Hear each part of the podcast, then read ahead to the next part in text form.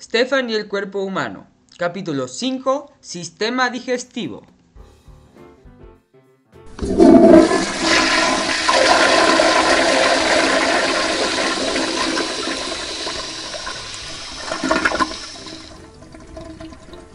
Stefan, ¿estás bien?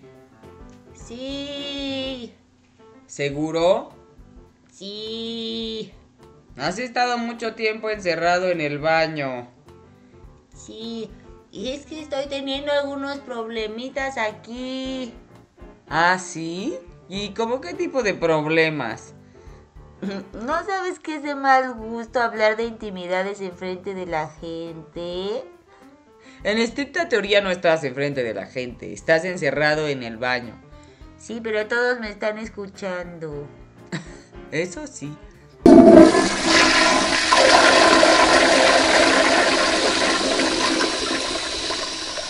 No, parece que ya terminó la tortura. Ay, sí, eso fue difícil, pero terminé. ¿Y por qué fue tan difícil? Ay, pues, porque no salía. ¿Quién? Eso. ¿Y quién es eso? Pues eso, eso que tú sabes que sale cuando estamos en el baño. Ah, eso. Oye, ¿y por qué no salía? Ay, pues no sé, dímelo tú, tú eres el que siempre tiene respuestas para todo. Pues quizá no comiste suficiente fibra. ¿Fibra? La fibra es vital para tener una buena salud intestinal y sobre todo para tener buenas experiencias en el baño. ¿Y qué es la fibra? La fibra es una sustancia que se encuentra normalmente en las frutas, las verduras y los cereales y que ayudan a la digestión y al tránsito intestinal. Mm, ¿Has comido poca fruta últimamente, Stefan? sí, la verdad sí. Antes desayunaba fruta todos los días y además comía muchas verduras y así, pero es que hace unos días compramos sushi. ¿Tú sabes qué es el sushi? ¿Arroz? Sí, con pescadito y cosas así. ¿Te gusta el sushi? Mm, sí, me gusta. Pues a mí me gusta mucho. Y como compramos mucho, comí sushi y desayuné sushi y cené sushi y desayuné sushi y volví a comer sushi y cené sushi y así durante muchos días. Y además de sushi, ¿no comiste otra cosa? No, solo sushi. Pues por eso te sientes así. El arroz es un cereal que contiene mucho almidón y poca fibra. El almidón extriñe. Extriñe. El intestino es el encargado de absorber todas las proteínas, vitaminas y minerales de la comida que ingerimos. Una vez que el intestino ha absorbido todo esto, desechas lo que no le sirve. Pero para poder desecharlo necesita fibra. Cuando el intestino no tiene fibra, se extriñe. ¿Y qué pasa cuando se extriñe? Pues nos da trabajo ir al baño. Ah, por eso me dio trabajo ir ahora. Ujú. Ay, por eso me tardé tanto en el baño. Sí, porque el sushi no tiene mucha cantidad de fibra. Ay, ¿y ¿qué comidas sí tienen fibra entonces? Pues las frutas y las verduras son ricas en fibras. Hay frutas que tienen más fibra que otra, como la papaya, por ejemplo. Mmm, entonces si quiero apurarme en el baño tengo que comer papaya. Así es. Y si quieres nutrirte bien, tienes que comer otra cosa que no sea sushi. Ay, ¿por qué?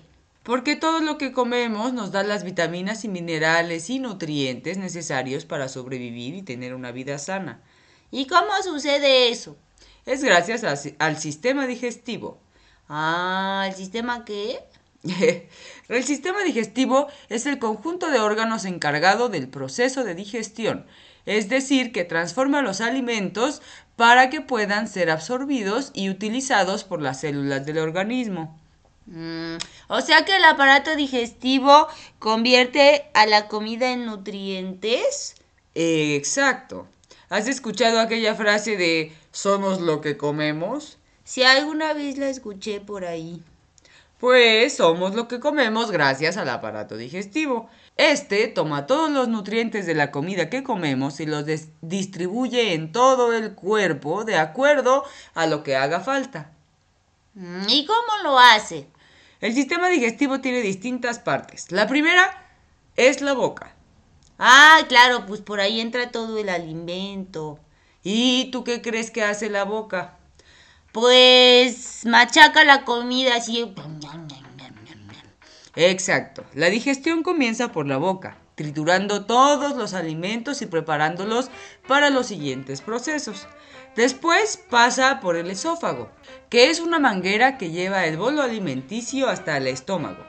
¿Bolo alimenticio? Sí, así se le llama al alimento machacado por los dientes. Eh, bolo alimenticio, guácala. Eh, ¿Quieres ver mi bolo? Eh. Stefan, Ay, perdón. Una vez en el estómago, este utiliza ciertos ácidos para triturar el alimento y mandarlo al intestino delgado. En el intestino delgado, las vitaminas de los alimentos son absorbidas y mandadas por el torrente sanguíneo hasta las células que lo necesitan. Las células que lo necesitan. Nece- las células necesitan nutrientes como vitaminas y minerales. Yo pensé que solo se alimentaban de oxígeno. Mm, No, en el capítulo anterior te dije que las células se alimentaban de oxígeno y de otras cosas que veríamos más adelante. Pues esto es más adelante y lo estamos viendo ahora. Mm. Todos los alimentos son ricos en vitaminas y minerales, de los cuales se nutren nuestras células para seguir creciendo y multiplicándose. Ah, y sus nutrientes llegan a través del intestino delgado. Exacto. Después del intestino delgado, la comida pasa al intestino grueso, donde lo sobrante de aquellos nutrientes forma un bolo que será desechado. ¡Caca! Sí. El excremento es todo aquello que el cuerpo ya no utilizó y que se va a desechar. O sea, caca. Sí. Pero para desechar todo ese material inservible se necesita fibra. ¿Para qué? La fibra no se absorbe en el intestino delgado. La fibra se utiliza en el intestino grueso para hidratar todas aquellas partículas que son desechadas y para que sea más fácil expulsarlas. O sea que la fibra hace que la caca salga fácilmente. Así es. Por eso es importante comer alimentos con gran contenido de fibras, como frutas, verduras y cereales no industriales como avena o salvado. Mm, ¿Y después qué pasa? Sabes perfectamente qué pasa, Estefan. Mm, sí. Vamos al baño, ¿verdad? Exacto. Vamos al baño y expulsamos todo aquello que no sirve. Sí, si comimos bien, lo hacemos rápido y si comimos sushi, pues no. Así es.